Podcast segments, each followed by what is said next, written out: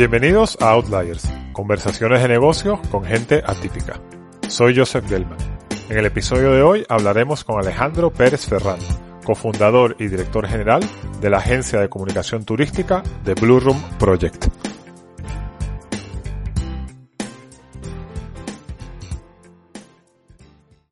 Para este décimo y último capítulo de la temporada 1 de Outliers, quise traer a un amigo muy cercano. Y es que mi amistad con Alejandro empezó antes de que naciéramos. Mis padres vivieron en España a finales de los 60 y ahí se hicieron muy amigos de sus padres. Eran, como quien dice, el grupo de amigos de la época, en una España donde cuentan que todavía había serenos en la calle que abrían las puertas cuando uno llegaba de la marcha. Si bien Alejandro vivía en Madrid y yo en Maracaibo, nos veíamos bastante y pasábamos largos veranos juntos. Y es que en una época en la cual la mayoría de las vacaciones de los españoles eran en Benidorm o en el pueblo, la familia de Alejandro ya lo paseaba por las distintas capitales europeas e incluso en América Latina, despertándole el gusanillo de los viajes y del turismo. Alejandro siempre ha sido un poco bohemio. Para nosotros era como un personaje almodovariano, pero claro, nosotros no éramos españoles. Y en los años 80, todo lo que venía de España parecía bastante pintoresco. Él coquetea con la fotografía y el periodismo, pero finalmente decide estudiar ADE en una universidad americana. Y cuando se graduó, en medio de una crisis, empezó a trabajar más o menos en lo que trabaja todo el mundo, lo que saliese. Su padre, Rafael Pérez, era un muy conocido intelectual del mundo de la comunicación, que fundó varias empresas y que fue una de las primeras personas en España que puso una visión muy estratégica a los temas de marketing. Pero Rafael no se lo puso fácil a Alejandro. Así que eventualmente, hijo de gato, caza ratón a los 30 años, Alejandro se lanza a emprender y funda la agencia de comunicación turística de Blue Room Project. Conozcamos a Alejandro. Alejandro, bienvenido a Outliers. Gracias, Joseph, por invitarme. Eh, aquí la verdad que me encuentro muy bien. Estoy experimentando una nueva forma de teletrabajar y de viajar por primera vez en mi vida, que es el nomadismo digital. Y por primera vez estoy viviendo en un resort. He visitado muchos, me he alojado en muchos, pero quiero que esto sea un apoyo a la industria turística y animar a todo el mundo que con responsabilidad y siguiendo todos los protocolos, pues que viajen lo máximo posible porque es muy sanador. Bueno, pues estás hecho todo un millennial, porque lo de nómadas digitales es un concepto de millennial. Así que bueno, a ver, cuando me has llamado para este podcast, eh, lo que has conseguido es que me dé cuenta que peino canas por eso quizás me haya entrado este síndrome millennial. Muy bien. Cuéntanos, Alejandro, un poco dónde creciste, cómo fue tu infancia y cómo eso influenció la persona de negocio que te has convertido. Bueno, yo nací en La Coruña, al igual que mis padres, pero me crié y tengo mi, residencia principal en, Madrid de siempre, ¿no? De niño, pues yo creo que ni yo ni nadie sospechaba que yo fuera a ser un empresario. Yo siempre digo con orgullo que soy un empresario con alma de artista. Y eso viene, viene de atrás, viene de la familia. Mi abuelo materno, Ángel, fue director general del Banco de La Coruña, un financiero, un contable, pero a la vez una persona muy social, un auténtico piar de la época. Y prueba de ello es que, bueno, pues gente de toda condición se presentaron en su entierro, desde, desde las más altas clases hasta los más bohemios. Por otro lado, pues mi abuelo paterno, Pancho, regentaba los negocios familiares en La Coruña, incluyendo el Capricho, un comercio emblemático en la ciudad, en un edificio modernista, en la mejor zona de la calle Real de La Coruña, que luego, cosas de la vida, terminó siendo un buque insignia de Zara en su estrategia de contar con los edificios mejor ubicados de cada ciudad de, la tierra, ¿no? Eh, mi abuelo Pancho era profesor en la escuela de negocios, eh, una persona peculiar, hablaba en aquella época cinco o seis idiomas, pero lo que era de verdad y en alma era pintor. Él fue un paisajista gallego reputado con mucho éxito en sus exposiciones. Su mujer Dolores también, mi abuela, fue pintora. Y recuerdo con mucho cariño muchas situaciones con mi abuelo en su estudio de pintura. Me hablaba en inglés para ver qué tal avanzaba, me enseñaba a jugar al ajedrez y sobre todo me enseñó algo muy útil, que era usar adecuadamente una biblioteca, pues para cultivar mis lagunas eh, idiomáticas o, culturales. Yo creo que esto es coherente, porque los que te conocemos sabemos que tú eres un hombre de negocio y un bohemio también. Aparte de eso, con tus padres, ¿cómo era la infancia? ¿Cómo era la relación? Bueno, eh, pues eh, la infancia fue bonita. Eh, yo nací todavía en época de dictadura de, Franco.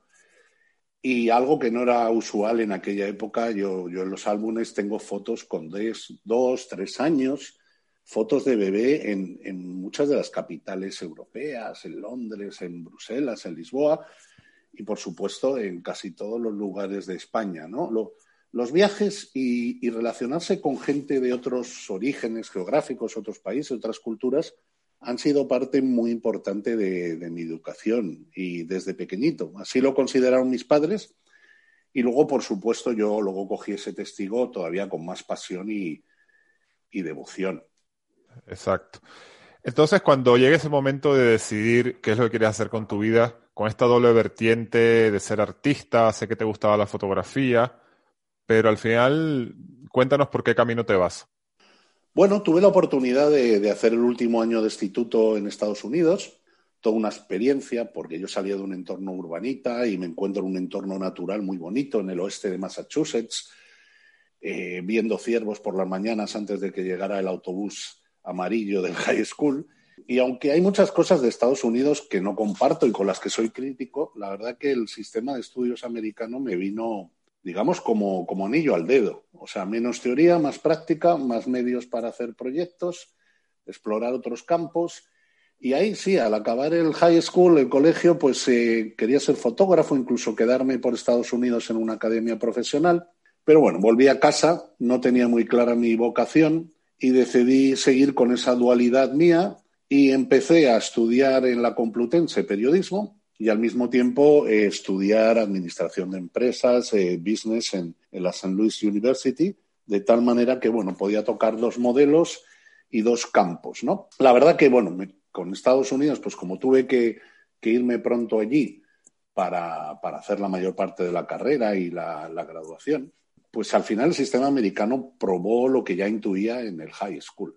Era perezosete con la teoría y el memorizar cosas, pero luego en todos los trabajos importantes siempre sacaba sobresaliente y dije, hombre, pues mi, mi trabajo tiene que estar en la acción, en, en, en, implementar y sacar proyectos adelante de una manera satisfactoria. Aquí ya se te venía la, la vena emprendedora que más adelante desarrollarás. Pero ¿y el periodismo? ¿Qué pasó con el periodismo? Porque creo que no terminaste periodismo. No, eh, me saqué diferentes cursos, aprobaba bastantes exámenes pero bueno, ya decido profundizar más en, en dejar una segunda carrera y profundizar más en el, en el business, pero en este caso en el marketing de consumo. Hago un posgrado y también eh, pues estudio distintos cursos en la Universidad Internacional Menéndez Pelayo de comunicación estratégica, otros cursos de comunicación audiovisual. Y en 1993 pues empiezo mi carrera profesional. Pero ahí tenías claro que no querías ser periodista, sino que querías irte por el mundo de los negocios. Bueno, no, a ver, el periodismo me gustaba por la parte de la comunicación, pero no periodista estrictamente, ¿no? Y luego me vino muy bien con todo la, la comunicación integral, el PR y demás, pero empresariales, business, me abría muchos más campos, me abría la vertiente internacional y, y, me abría el marketing que para mí entroncaba ya con la publicidad, con el PR, con, con todos los temas de, comunicación integral y comercial. Mira, voy a aprovechar que, que, como tú y yo somos amigos de la infancia, estoy seguro que nuestras respectivas madres van a escuchar eh, este podcast. ¿A ti no te pasó como a mí que mi madre, cuando yo dije que quería ser periodista, se horrorizó y, y montó un muy orquestado plan para que yo me autoconvenciese de que por ahí no iba a tener futuro? Tú la decisión la tomaste tú solo, ¿no? Sí, ahí no tuve problema porque, a ver, eh, luego hablaremos de mi padre, pero a mi padre le obligaron a estudiar Derecho. Y él lo que hizo fue sacárselo, pues creo que cum laude, ¿no? Para luego estudiar otras cosas, entre ellos empresariales y publicidad, ¿no? Eh, yo no tuve ese problema. A mí me dejaron elegir. Y bueno, hombre, ir a Estados Unidos, ir a estudiar fuera, también eres joven, vivir solo en un campus. Eh, pero poder hacer las dos cosas me, me atraía y tenía el tiempo para poder hacerlo, ¿no? Hablando de tu padre, ya que lo saca. Tu padre indudablemente era Rafael Pérez, un, no sé, un pensador, un académico o un intelectual del mundo de la comunicación y del marketing, de los primeros importantes en España. Sin embargo, un carácter fuerte, o sea, una persona de un carácter duro, exigente, eh, tanto consigo mismo como con, sus hijos, con sus amigos y me imagino que profesionalmente también. Entonces, tú cuando sales de la carrera, no vas a trabajar a la empresa de tu padre. No, sí voy a trabajar, porque, a ver, yo termino la carrera y en España nos encontramos con, con una de las crisis gordas, la, la, la posterior a las Olimpiadas y a la Expo del 92, en un momento de muy difícil inmersión de los jóvenes en sus primeros empleos, con mucha encrispación, mucha incertidumbre. Entonces, bueno, eh, lo que me ofrece mi padre es, has estudiado business, pues empieza a trabajar en contabilidad, que no me gustaba nada. Pero vi cosas, vi cosas. Eh, era increíble porque mi padre era socio de varias empresas de de relaciones públicas, de estudios de mercado de opinión, y, a veces tenía que ir yo al edificio de Telefónica a pagar unas facturas el día que vencían donde se formaban colas que parecía un racionamiento cubano, ¿no? Eran situaciones interesantes, había que dar muchas respuestas por teléfono, pues eh, picar muchos asientos contables que aquello me aburría en gran manera pero fue una primera experiencia también para saber lo que no quería hacer. Y luego, como dices, pues sí, mi, padre Rafael Alberto Pérez eh, fue uno de los pioneros de las relaciones públicas y la comunicación integral en España. Él empezó con las primeras multinacionales de publicidad. Y tuve suerte porque uno de sus socios, también un reconocido catedrático de periodismo, Jesús Timoteo, eh, yo estaba deseando meterme en el lado de la comunicación, de los eventos, de las relaciones públicas. Él me dio la oportunidad muy a pesar de mi padre, que no sé si eran por dudas conmigo o, simplemente por espíritu o instinto de protección y de que yo tenía que buscarme las castañas por otro lado, pues me dio la oportunidad de ser ejecutivo y, fue una experiencia muy bonita porque pude trabajar con Coca-Cola, con Electricité de France, con British Petroleum, con el gobierno de Canarias en encuentro mundial del Fondo Monetario y del Banco Mundial y trabajar con los socios de mi padre, también con mi padre, finalmente, aunque él no quisiera, me introducen en, el mundo de la estrategia. Eh, mi padre tenía una mente muy racional, me ayudó a estructurar la mente y también a hacer trabajos con un pensamiento estratégico, con un punto creativo, multidisciplinares. Ponle un poco de color. ¿Qué hacías exactamente en estos trabajos? Bueno, a ver, yo evidentemente era un junior, ¿no? Eh, contaba con mis idiomas, con, experiencias de viajar y de conocer otras culturas. Con Coca-Cola fue muy bonito porque fue el primer premio de periodismo que lanza la, Fundación Coca-Cola y lo organizamos nosotros. Otros trabajos, pues, eh, pues ya digo, lo de Canarias fue muy interesante porque fue eh, trabajar la presencia del Gobierno de Canarias en el Fondo Monetario Internacional, el Banco Mundial, en el Summit. Ahí había reuniones de alto nivel, relaciones con la prensa, ruedas de prensa. Eh, también un tema, aprendí mucho. ¿Y cómo empiezas a toquetear el turismo? Bueno, eh, este, estas primeras experiencias las combino también con un par de estancias en el extranjero, en, París, en, Londres, también para seguir formándome, mejorando, aprendiendo un poco de francés y trabajando con una empresa muy importante de eventos en, París. Pero de repente un amigo del colegio le ofrecen a él un, trabajo y él no lo quiso coger porque estaba en banca, pero me señaló a mí como la persona ideal y para trabajar en, en un tour operador español, teniendo que viajar por América Latina durante un mínimo de 20 días al mes, ¿no? Hoy en día está Daddy Yankee, pues yo decía, yo voy a ser Daddy Pérez Ferrán, veintitantos años soltero, viajando por toda América Latina, esto va a ser espectacular. Pero bueno, al final, justo cuando acepto el trabajo y antes de empezarlo, me enamoro de María, de María Redondo, que, fue mi novia y ahora es mi mujer desde hace más de 20 años y mi socia en la empresa desde hace 17 años y medio, ¿no? Con lo cual, lo que iba a ser 20 días de viaje por América Latina deseando no volver a España, se convirtió en un periplo donde estabas deseando volver porque tenías a alguien que te, que te esperaba, ¿no? Y fue muy interesante, me tuve que que enfrentar a intensos viajes, a una diversidad de culturas tremendas, climas, en muy poco tiempo. eh, aprendí mucho y me pasaban muchísimas cosas, ¿no? Por ejemplo, en tu Maracaibo natal, que yo ya conocía, porque habíamos hecho un viaje familiar cuando yo, bueno, tú y yo éramos adolescentes eh, y os visitamos en vuestra casa, pues nada, yo estaba aquí en esta etapa del tour operador en, Caracas y tuve que desplazarme a Maracaibo, que tenía tres reuniones. Y claro, sales de contexto, porque en Caracas en aquella época eran todo trajes, corbatas americanas, todo muy formal. La gente no bebía cerveza y ron, bebía vino, whisky y coñac. Y de ahí, de repente, el día siguiente me tengo que ir a Maracaibo y me presento en Maracaibo con un traje al puro estilo tarantino, todo de negro, camisa blanca, corbata. De repente es la hora de almorzar, no encuentro ningún lugar, me entero que son las fiestas patronales, eh, estoy deshidratado, el, el lugar más cálido de la tierra.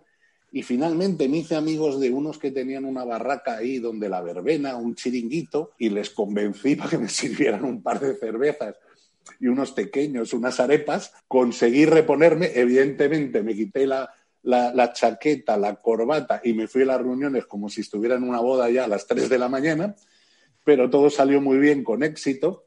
Y obviamente hoy en día apenas uso, traje, corbata, quizás americanas, pero sobre todo lo que uso es guayaberas. Ese día me di cuenta del gran servicio que hace a la humanidad una buena guayabera.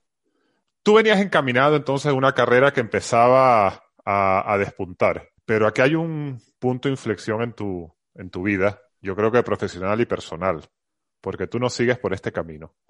Bueno, esta etapa en el tour operador me, me enseñó y aprendí cómo era el turismo tradicional por dentro, cómo se monta un producto turístico, cómo se comercializa, cómo se distribuyen los costes, etcétera, etcétera. Eh, evidentemente era un trabajo muy intenso de viajes.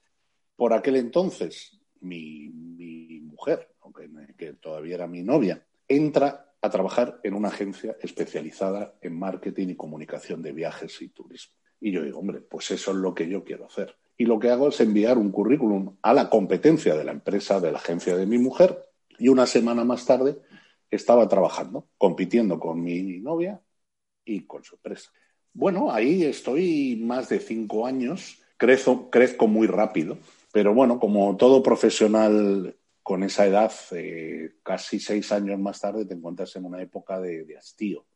Eh, pones mucho esfuerzo y dedicación en una empresa en la que trabajas por cuenta ajena, sin ver claro una siguiente etapa, con los medios, la inversión, la filosofía que uno, persigue. También estas primeras agencias de marketing turístico lo montaban gente que venía o de medios turísticos o de la industria turística o de elaborar guías de turismo no tanto gente del mundo de la publicidad, del consulting, del marketing multinacional, ¿no? Entonces, también vi que con mi forma de ser muy vital, muy pasional, lo que hablábamos antes, un poco bohemio, aunque emprendedor, pues yo tenía que enfocar mi futuro como emprendedor, porque me iba a encontrar con muchas frustraciones trabajando siempre por, por cuenta ajena, ¿no?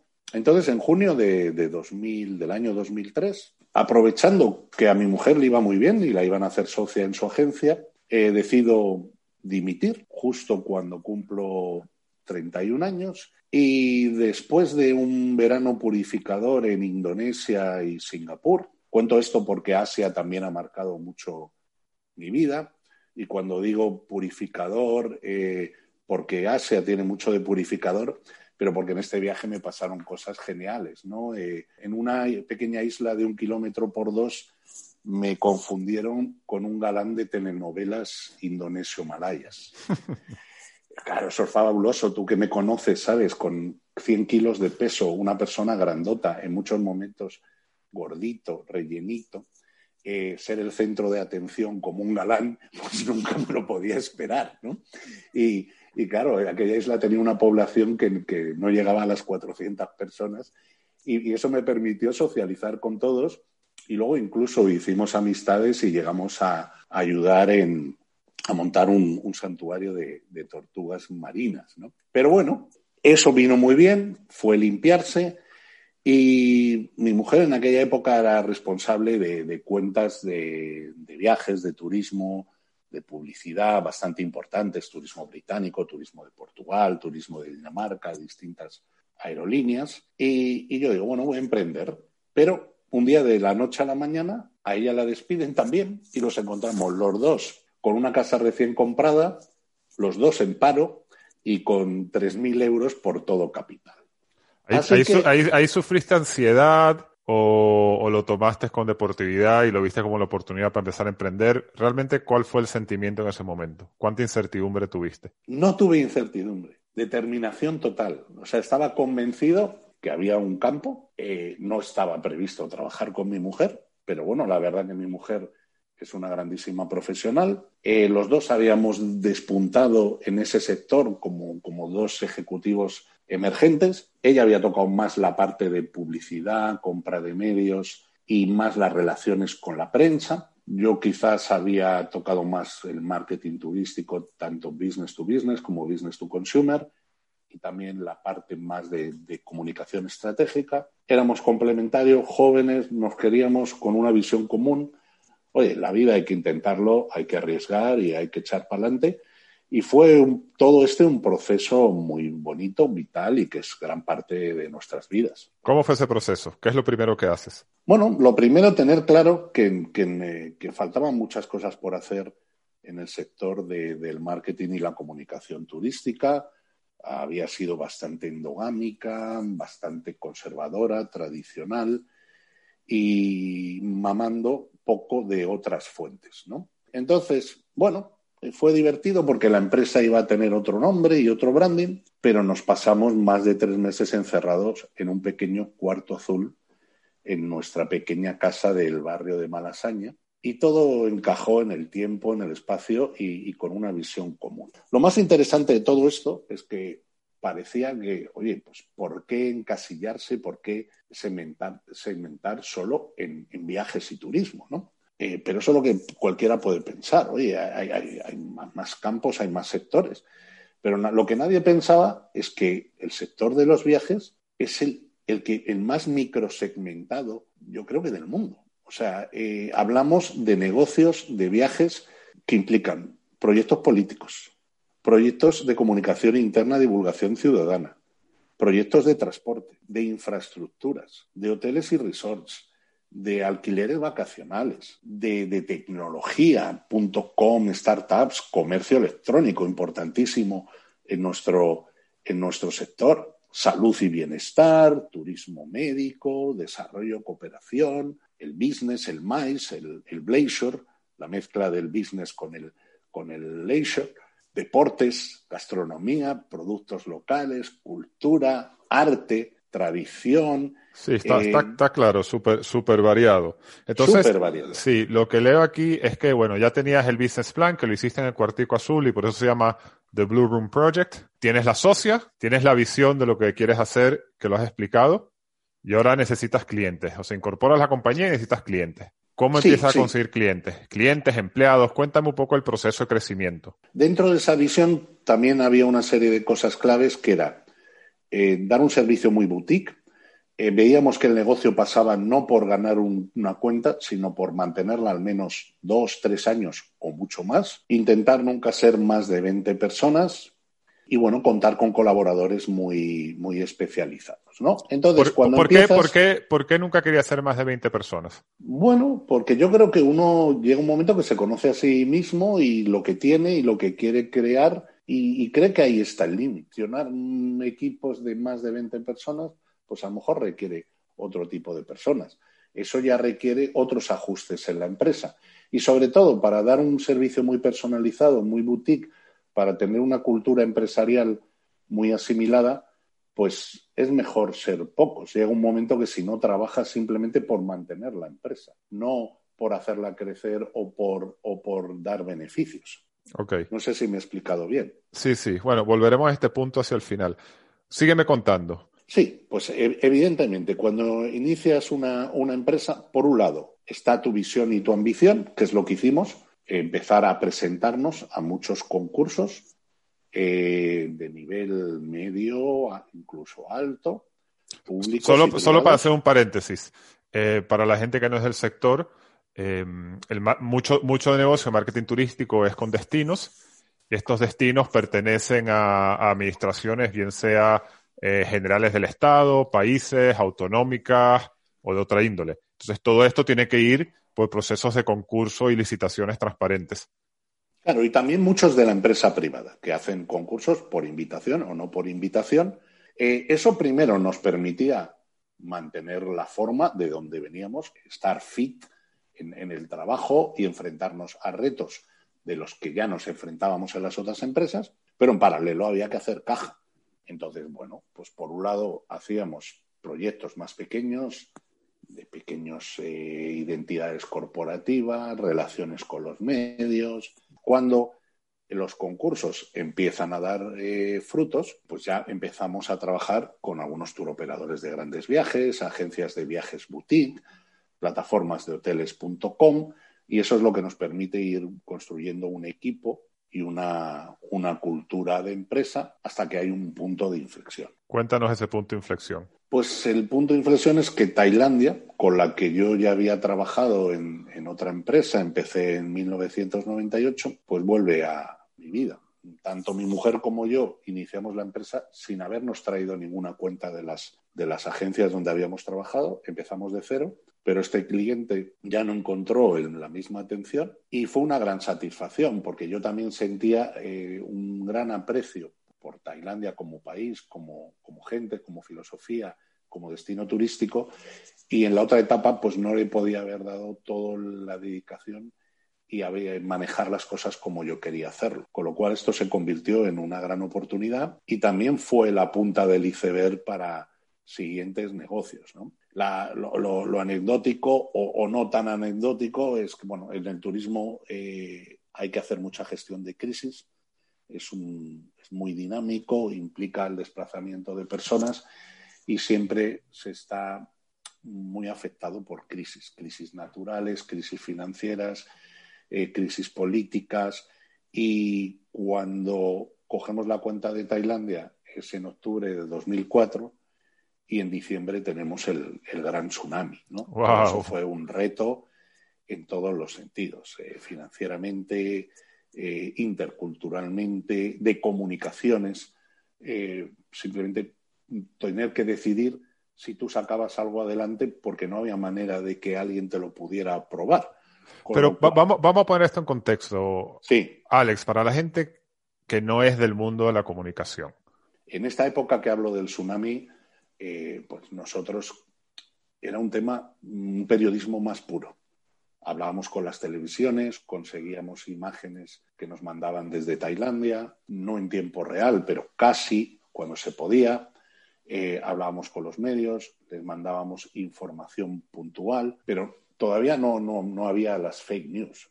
Podía haber lobby, podía haber relaciones con los medios, pero no había fake news. Entonces, también la gente seguía más los medios tradicionales. ¿no? Todo esto ha cambiado completamente cuando ya entraron las redes sociales, eh, medios con otros formatos y sobre todo estas llamativas y exóticas noticias, eso, de que aparece un cocodrilo en, un río de Bangkok y bueno, en, Bangkok no hay cocodrilos, lo que hay son varanos que son muy bonitos de ver cuando te haces un paseo en Longtail Boat.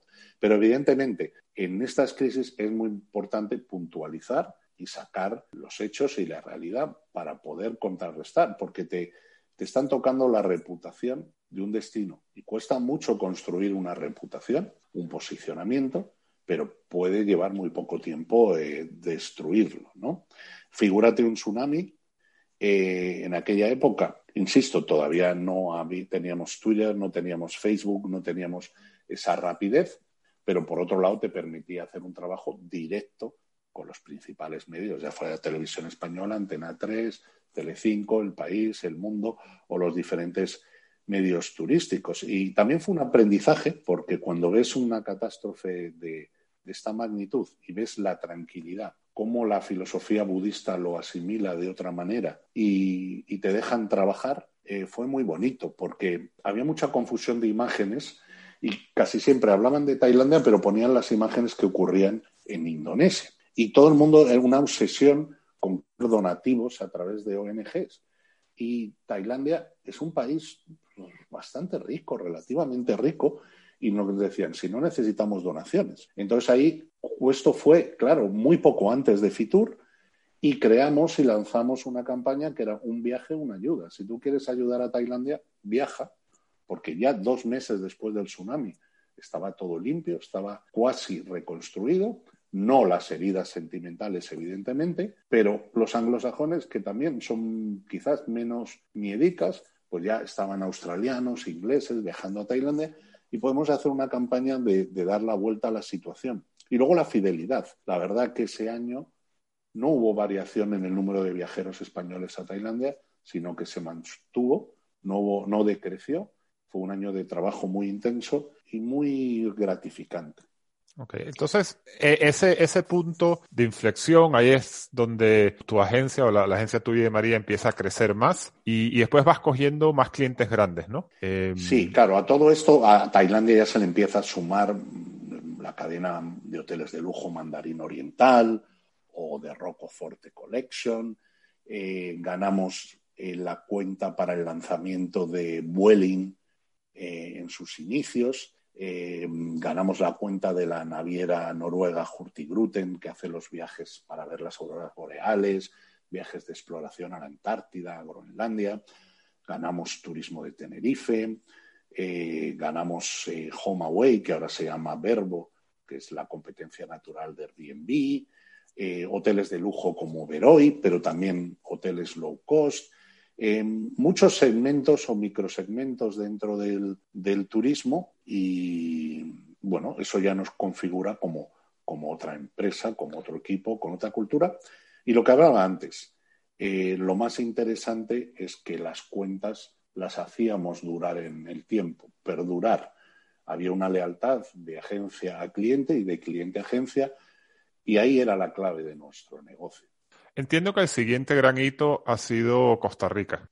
Sí, el, modelo de Tailandia llamó mucho la atención porque cuando empezamos, pues viajaban escasamente 30.000 españoles a Tailandia y llegamos a, que viajaran 200.000, que eso en España es mucho porque Tailandia es líder absoluto no solo en Asia, sino sumando también Oriente Medio, con países competidores muy potentes como puede ser Japón, China, eh, Indonesia, y muchos otros, ¿no? Entonces, bueno, de ir a un concurso, a una licitación, que es Costa Rica, quizás de las más importantes que hay en el mercado para, toda Europa, ¿no?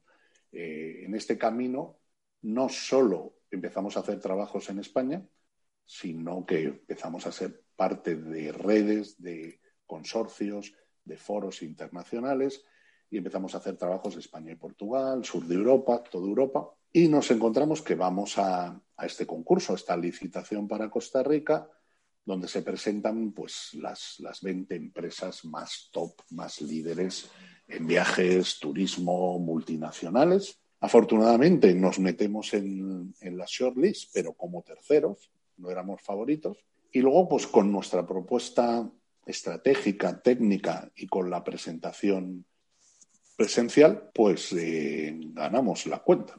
¿Qué crees, ¿qué crees tú que fue el, punto concreto o los puntos concretos que hicieron que la balanza viniese hasta vosotros? Bueno, la verdad, yo creo que fue, pues eso, trabajarlo todo muy bien. Desde las relaciones, estuvimos casi dos años viéndonos con esta gente en distintas ferias internacionales, encuentros y demás, y generando una empatía, estudiando mucho cuál había sido la historia y los datos y los números y qué faltaba y luego preparando, pues enfrentando bien esa dificultad que tú dices, dando una información muy potente, pero muy concisa y lo más visual posible, ¿no? Y, supimos identificar un poco la, situación, hicimos estudios, eh, Costa Rica era todo naturaleza, que es verdad, todo naturaleza, pero al final, digamos, el ser humano, el viajero, el turista, el consumidor, muchos se pensaban que casi en Costa Rica vivían en taparrabos, porque solo veían ranas, veían perezosos, veían selva y al final la parte humana de Costa Rica es muy importante. Y lo que nosotros supimos es, fue presentar una transformación de solo hablar de ecoturismo o naturaleza a hablar de sostenibilidad ampliada, con el ser humano en el centro de esa cultura sostenible, donde entra desde la hospitalidad de los ticos, por supuesto la biodiversidad, la identidad y diversidad cultural del país, la felicidad, siempre es el país o uno de los países más felices del mundo, y también es el país, el primer país que ha medido el desarrollo social por turismo y sus energías son por encima del 98% renovables. ¿no? Pues eso, es una sostenibilidad ampliada que no es solo el animalito, no solo la fauna y la flora, sino que entra el ser humano. Y luego entra el visitante. Y lo que queríamos, porque sabíamos, era pues comunicar que un viaje a Costa Rica eh, te convierte en mejor persona. Vas a aprender mucho sobre la sostenibilidad, la relación con el medio ambiente, vas a aprender de las gentes y vas a volver siendo mejor o más feliz. Muy interesante, muy bien. Claro, y le buscamos también la amplitud a, a el pura vida. El pura vida es una expresión, ellos lo usan todo el rato, pero lo que les hicimos ver es que el pura vida es una cosa, pero la pura vida es, un, es una forma de vida, es casi una filosofía. Y, nos ha ido muy bien, o sea, llevamos ya, estamos empezando nuestro sexto año y se ha conseguido una conectividad extraordinaria en Europa. Antes solo volaba Iberia, ahora vuela Lufthansa, vuela Edelweiss, vuela KLM, vuela France, British Airways. Está a punto de recuperar su vuelo que se paró por, por la COVID y con incrementos muy interesantes de entre el 2 y el 10%, que también es lo que permite un país como Costa Rica. Costa Rica no es un país de all inclusive, no es un país de Caribe de aguas cristalinas. Es un país para recorrer, para disfrutar, para vivir muchas experiencias y el cuidar la naturaleza pues tiene un coste, tiene gastos y no, no puede ser un destino barato. Tampoco es extraordinariamente caro, eh, pero ahí hemos conseguido un, balance y las cosas van muy bien. Y es un destino que hoy en día está abierto. Costa Rica tomó la determinación de abrir el, 1 de agosto con la llegada del vuelo de, Iberia, luego llegó Lufthansa y otros, y está gestionando la apertura del destino sin incidencias, con mucho éxito y con protocolos muy, muy estrictos pero en un país donde tú estás pasando la mayor parte del tiempo en espacios. muy bien. Oye, la, verdad, la verdad que una estrategia muy bien pensada, que sé que la has contado aquí brevemente y que tendrá mucha, muchos más temas, pero la verdad que muy interesante.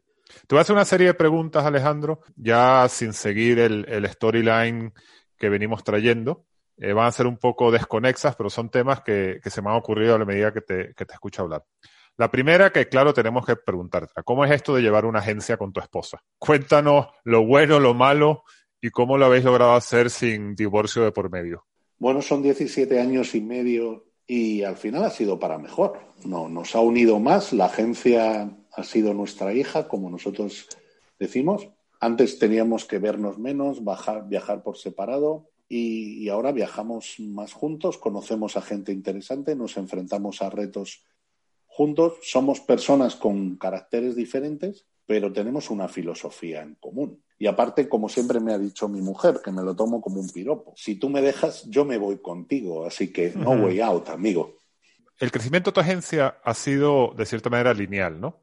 Tú has ido metiendo gente, has ido ganando concursos, después has tenido tipping points importantes de crecimiento, Tailandia, Costa Rica, que has comentado. Si tú volvieses para atrás harías otro tipo de crecimiento. Tú podrías haber buscado capital externo y en vez de hacer una agencia de 20, hacer una agencia de 200, eh, contratando quizás eh, algún Chief Operating Officer que os ayudase en, toda esa parte administrativa. O sea, tú pensándolo, ¿hubieses tomado ese camino si pudieses volver atrás o estás contento con el camino que tomaste? Estoy contento porque yo he hecho lo que lo que era capaz de hacer. Meter un capital externo siempre lo he visto más como un problema por, por la pérdida de identidad, de control, de, contratar a más staff. Los recursos humanos siempre me ha parecido la parte más complicada en todo el tiempo que llevo de emprendedor. Y buscar ese socio externo para mí siempre ha sido más un quebradero de cabeza que, que una virtud. No digo que no haya que hacerlo, no digo que la historia podía haber sido diferente. Quizás ahora estaría hasta retirado o no, o hubiera sido un desastre. Pero cada uno tiene que conocer cuáles son sus virtudes, sus limitaciones también, y también intentar hacer en el trabajo y en los negocios lo que le gusta y con lo que se siente cómodo. ¿Y a futuro hacia dónde vais? Porque ya estás entrando, bueno, estamos todos los amigos entrando o por entrar en la cincuentena ¿Quieres que tu agencia siga creciendo o quieres que se mantenga? ¿Te planteas venderla? Eh, ¿Cuál es tu plan de vida? Bueno, es un momento para reflexionar, ¿no? nos encontramos con, la COVID, ¿no? Y, ha habido muchas crisis, entre ellas la financiera, de Lehman Brothers y todo esto. Pero claro, nos encontramos en una crisis donde mm, con que el Banco Central Europeo o la Reserva Federal inyecten o impriman dinero, eso no hace que la gente vaya a los aviones, a los hoteles o a, o a consumir en restaurantes y, bares. ¿no? Es una crisis muy diferente. Afortunadamente, creo que estamos mejor que la mayor parte de nuestra competencia, que muchos van a caer. Eh, tenemos músculo financiero, no hemos parado de comunicar, diseñar estrategias y planes amoldables, amoldados a esta nueva situación. Mantenemos un fondo de armario de cuentas importante y como dice el refrán, de momento, virgencita que me quede como estoy. Para finalizar, Alejandro, eh, yo sé que el éxito es un concepto relativo, pero objetivamente tú has sido una persona exitosa tanto a nivel personal y como a nivel profesional, que quizás es más de lo que estamos hablando en, esta, en esta conversación. ¿Tú crees que ese éxito se ha debido a tu talento innato y lo que contabas de tu carácter emprendedor, eh, hombre de negocio bohemio. ¿Crees que se ha debido a que has trabajado muy duro siempre y que has perseguido todos tus objetivos, tanto tú como María? ¿O piensas que habéis tenido mucha suerte en el camino? Bueno, esto lo tengo claro. La dedicación ha sido total. un 45% ha sido dedicación, un 40% creo que ha sido nuestro talento y de otras personas que, han estado o han sido parte o colaboradores de la empresa. Y luego la suerte, hemos tenido suerte en momentos puntuales, eh, momentos claves, pero en general tampoco tanta, o sea que sería un 15.